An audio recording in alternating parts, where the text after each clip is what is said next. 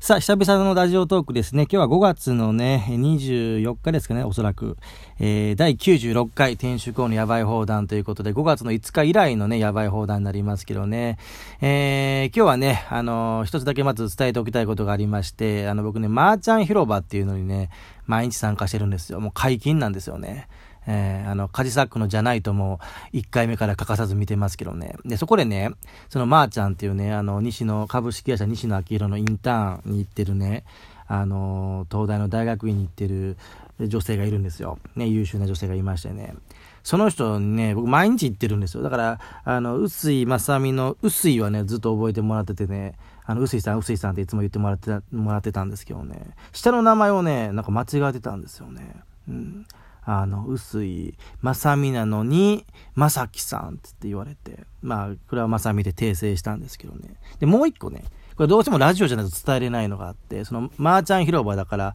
あの、ま、まきのまーやって言うんですよね。で、だからまーちゃんって言われてるんですよ。で、で、僕もね、あの、その、まーちゃんって呼ばれてたっていうのをコメント欄で書いたんですよ。まさみだから、ま、まーちゃんでしょ。でもね、発音が違うんですね。発音、イントネーションが違うんですよ。これをね、なかなかコメントでは伝えれないのでね、ちょっと音声で伝えようと思ってね、僕はね、まーちゃんって言われてたんです。まーちゃんとかね。でね、あの、ひどいやつはね、ちゃんをぬ、ちゃんを抜かしてね、まー、まーとかね、まーって、なんだよ、まーって。まあ、まあ、まーちゃん、まーちゃん。これが言いたかっただけなんですけどね。はい。でもまあせっかくなんでもうちょっと続けておきますけどね。あと、なんかこの前テレビでなんかやってましたね。あの、三重県、僕三重県出身なんですけど、三重県に松坂市っていうのがあるんですよね。あ、ポツンと一軒家かな。ポツンと一軒家で、三重県松坂市が出てて、で、これね、これもね、僕らの地元ではね、松坂って言うんですよ。松坂。松坂。これもなかなかちょっと、え、言葉ではね、言い表すづらいですね。本当もう今そのツイッターとかね、あるじゃないですか。まあブログとかも何でもいいんですけど、そういう文字の、今ノートとかね。あ、ノ note。note で言えばね、あの、角田さんって方がいらっしゃるんですこれもまーちゃん広場で知り合った人なんですけどね、角田祐樹さんかな、うん、がね、僕のノートを買ってくれてね、えー、あの、与沢翼について書いた note、なんかフリーエージェントのノートね、僕のツイッターの固定ツイートにね、ツイートに固定してあるんですけどね、この 2, 2, ヶ月ぐらい全く売れてなかったんですけど、ね、久々に売れてね、まあ、買ってくれたんでちょっと書き直ししたんですけどね。うん。だから結局ね、そうそうそう、角田さんね、あの、なんか雑談もやってるんですよ。角田、角田さんと雑談する券みたいな。で、僕この前買ったんで、まあそのお礼で買ってくれたんだと思うんですけどね。あの、そこでも言ってたんですけどね、どうやってそのマネタイズをしていくかっていう話で、あの、キングコングの西野さんがね、革命のファンファーレっていう本の中でね、だから印書店とか、おとぎ出版とかっていうのを書いてるんですよね。で、まあ、西野さんは、その、読、読書家っていう職業を、あなんか世の中に作りたいってことをおっしゃってて、まあ僕もそうですけど、めっちゃ本好きなわけですよね。めっちゃ本買うわけですよね。うん。で、その人が、まあ、その読んだ本をその印書店に、ま、出品することで、あの、その読書家の人っていうのは、あの、次買う本題が捻出できるみたいなね。え、感じで、印書店っていうのができたんですけど、まあ、ほんとすごく楽しみにしてたんですよね。でも、実際、その印書店ができてから、あんまり、まあ、一応一回振り込みはいただきましたよ。なんか5000円以上、あの、売り上げがあると振り込みがあるんですけど、だからまあ、少なくとも5000円は売れてるんですけど、あの、あんま僕、印書店使ってないっていうのは、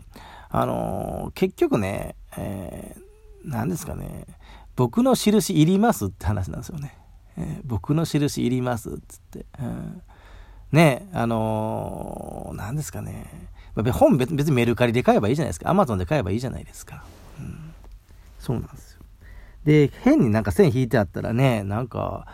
例えば、ブックオフとかで本買ってなんか線引いてあるでしょ。なんか、あれってなんか嫌なんですよね。だからね、印書店のね、買う側に回った時にその印書店、例えばですよ。例えば、その西野さんとか、メモの魔力の前田裕二さんとかが、あ、印本を出してて、で、例えば、その何、著者の人がね、その、本に書いてない内容を書き込んでくれたりしたら、これはすごくレアな情報じゃないですか。これは値打ちあると思うんですけど、普通の人がね、なんか、印つけててもなんか単なる落書きにしか思えないんですよね。っていうのがあって。まあでもそれだと読書家の人で成り立たないじゃないですか。で、今最近なんかその流行ってるのが、西野亮廣エンタメ研究所のメンバーの中で流行ってるのが、そのベースっていう、今毎日のように無料で、あの、やってるショップが、あの、あああテレビ CM やってる無料で誰でも、あの、ショップが作れるっていうのがあるじゃないですか。ベースっていうのがあって。これでなんかザ、 Zoom とかで雑談する券とかをね、あの、販売してたりするんですね。で、それで僕もその角田さんのやつを買ったりとか、うん。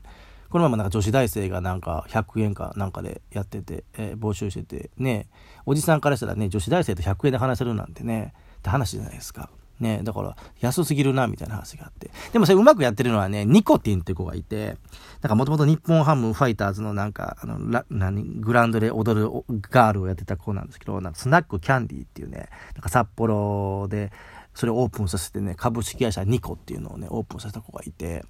この子がね、なんかその、ニコティンと差し飲みする権利っていうのをね、2個だから2525円で売ってたりするんですね。2525円ぐらいで売ればもう全然採算取れますけどね。これね、あのー、今最低が50円から出品できるんです。だから例のホームレスの小谷っていうのが1日を50円で売るってやってて、やっぱその50円っていうのがやっぱりその、もうなんか結構浸透してて、で、この前僕のまさみの部屋っていうあのツイキャス、まさみの部屋に出てくれた、あの、たっちゃんっていうのがいるんですけど、プロ、プロなんです、プロオンノミーヤのたっちゃんっていうのが、なんか衝撃のツイートをしてて、いや、僕もだからベースとかでまあ、高額のものは売ってたんですけど、その50円で物を売ったことがなかったので、50円でベースで物を売った時に自分にいくら入るか知らなかったんですけど、そのたっちゃんが言ってたのが、なんと、手数料とか引かれると、6円しか 入らないとか言って。6円ですよ、6円。ね。だからもうそれは、だから6円で言うともう全然採算には、ベースで言うとね、だから30分とか、 Zoom とかで1枠40分なんで、40分喋って6円じゃもう全然割に合わないんですけど、まあ、たっちゃんはそれをネタにしてるんですね。で、僕とのそのコラボツイキャスでもなんか言ってたのが、あの、西野亮廣エンタメ研究所って今あの月額1000円で毎月課金していくんですけど、それが昔はね、なんか上半期と下半期、えー、とかで、まあ、6000円分まとめて、払うらしいんですね。払、払う、払うことだったらしいんですよ。で、彼はなんかキングコング西野さんの革命のファンファーレを読んで西野さんにハマったらしくて、革命のファンファーレが10月ぐらいに出てるんですね。で、それを読んでよかったんで、その翌日になんかもう魔法のコンパスっていうその革命のファンファーレで前に出た本を買って、で、なんか、えー、オンラインサロンに入会したのは、ね、12月のね、20日ぐらいに入会したらしいんですよ。だから、結局残り10日間で半年分の、えー、ものを払ったって。うん、まあ普通に考えたらアホですよね。だけど、それがネタになるみたいなね。いう感じですよね。だからやっぱり何でもネタにしたらいいと思うんですよね。で、その、まあ、革命のファンファーレにも書いてありますけど、セカンドクリエイターっていう言葉を西野さんは言っていて、まあ、本当に西野亮廣エンタメ研究所に入ってる人っていうのは、大体何か発信してますよね。なんかブログ書いてたり、まあ、最近ノートとか流行ってますけど、ノート書いてたりとか、うん。だからその、まあ、セカンドクリエイターにとってみれば何でもネタですよね。で、まあ、今日の西野さんの Voicy とかでも、なんか何者でもない君へみたいな、 Voicy をなんか今日西野さん言ってて、まあ、あなんですかね、まあ、繰り返し、なんか、伝えたいことは伝えるっていう、うことですね。だからもういつも聞いてる人からしてみれば、もう同じなんだけれども、伝えたいことを伝えるっていうのは大事ですよねっていう話で、まあ、本当にそれはそうだなと思って、あとなんかやらないことを決めるっていうのもなんか言ってましたね。うん僕なんかもう YouTube、今年のね、年初はしょぼい YouTuber ってことで YouTube 始めたんですけど、もう最近は YouTube やってなくて、ほとんどね。違う、全然か。やってなくて、まあ、むしろ Radiotalk もね、これ、だから60日間連続更新はやったんですけど、まあ、その、まあ、ディマティーニ博士のその、なんか人生を60日で変えるという成功のタイムリミットのがもう、とりあえず一通り終わったんですよね。うん。それで、そう、昨日ですよ、某ね、某地方局のね、えー、テレビ番組の収録、 Zoom で参加しました。これもほぼ間違いなくオンエアされると思うんですよね。うん、これはちょっとま情報解禁になったら言いますけどね。で、あとね、そうです。もう昨日それだけで終わると思ったら、その夜ね、またこれもなんか西野明エンタメ研究所で知り合った某、なんか芸人さん、うん、芸人さんの関連の方のなんかズームかなんかやってたら、なんかそっからなんか収録に入って、これもね、ひょっとしたらね、その、えー、6月にね、その昨日、昼間、夕方か収録した番組と、その夜、日本収録で下手したらその同じ週ぐらいに2本ね、僕の顔がね、地上波にさらされるっていうね。うん、そう。で、その2本目のが面白くて、もう1本目はね、あの、顔さらしてもともとやってたんですけど、2本目はね、ずっとね、なんかズームでなんか飲み会みたいなのやってて、あの顔を出してなかったんですよ。でもなんか、い、いざなんか、いや、これね、今から、なんかしゅ、あの、しゅ、撮ってね、これなんかひょっとしたらテレビで流れるかもしれないよとか言って、顔出しできる人顔出してとかって言われた瞬間に、あの、目ざとくピッとボタンを押して顔出したんですけどね。まあでもそっちは全然メインじゃないんで、その1個目の方はもう、ま、まあまあメインなんで、うん、あの、結構使われると思うんです、もう一個のはね、本当にもう1秒とか2秒とか、映ってもね、下手したら僕は映ってないかもしれない。その、なんかその、 Zoom 飲み会みたいなの特集みたいなやつなんですけど、 Zoom 飲み会の映像は多分使われると思うんですけども、僕は、もう映っても1秒、下手したら映らないかもしれないと。でも、それ両方ともやればね、なんか、えー、ね、ラジオは僕本当何回も出たことあるんですよね。えー、FM、FM も出たし、コミュニティ FM も出たし、ああ、そうだ、AM ラジオも出たことありますもんね。本当に毎日が革命にも書きましたけど、結局、あの、東日本大震災が起きた時は、あの、ラジオ関西かな？ラジオ関西のスタジオでいてね、うん、そう、あれも収録やったんですけどね、本当に、